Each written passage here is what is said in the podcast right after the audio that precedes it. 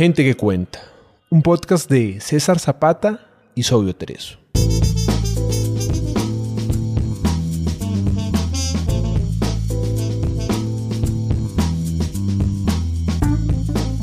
Gente que cuenta es un espacio para leer autores latinoamericanos poco conocidos. Gente que puede que no esté en tu radar, pero tiene algo bueno que contar. Pequeños autores, grandes obras.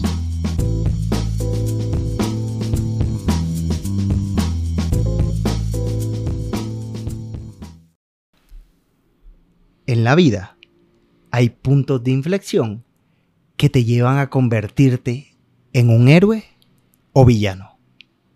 La elección es tuya. De eso versará la siguiente historia. Capítulo 1 de Vendedora de Sueños. Por mí, Sobio Tereso. Autor colombiano, radicado en Bogotá. Manuela decidió estudiar una carrera que le apasionaba, pero que sabía que no tenía salida. Siendo 2051, había mucho community manager como para que ella encontrara una oportunidad laboral. Por lo que empezó a ganar dinero con trabajos poco remunerados como reguladora aérea de drones. Ella estaba pasando por un momento muy difícil porque sus padres, siendo ingenieros de sueños, decidieron dejar de apoyarla con bitcoins mientras conseguía un trabajo. Fue una mañana espinosa por recibir esa llamada de su mamá. Hola, man, ¿cómo estás? Ya te he dicho que no me gusta que me digas así. Llámame Manu, como las madres normales. Esas no son formas de contestarle a tu mamá. Pero responde mi pregunta. ¿Cómo estás? Bien, madrecita, todo en orden. Preparando mi pistola de pulsos electromagnéticos para el turno de hoy. No falta el que se pasa de listo y toca neutralizarlo. Cierto, que sigues sin un trabajo serio y de eso quería hablarte. ¿Consiguieron trabajo para mí?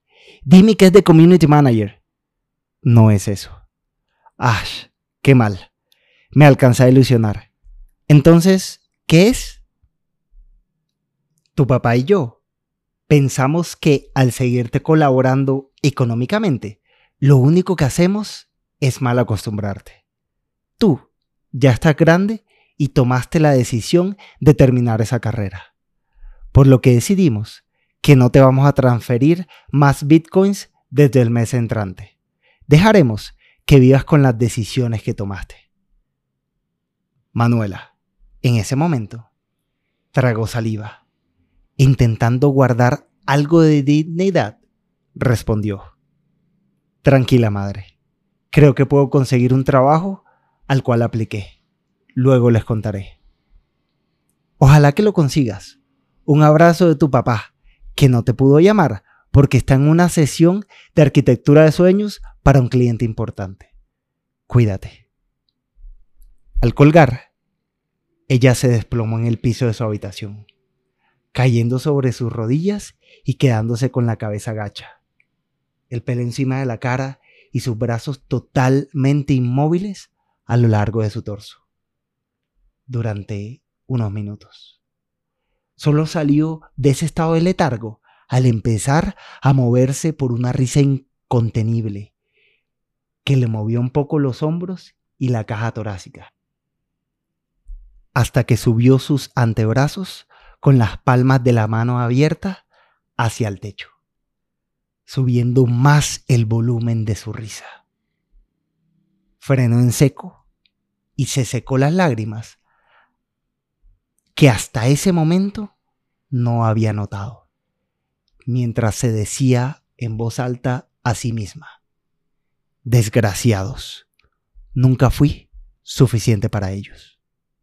Escuchaste a Gente que Cuenta.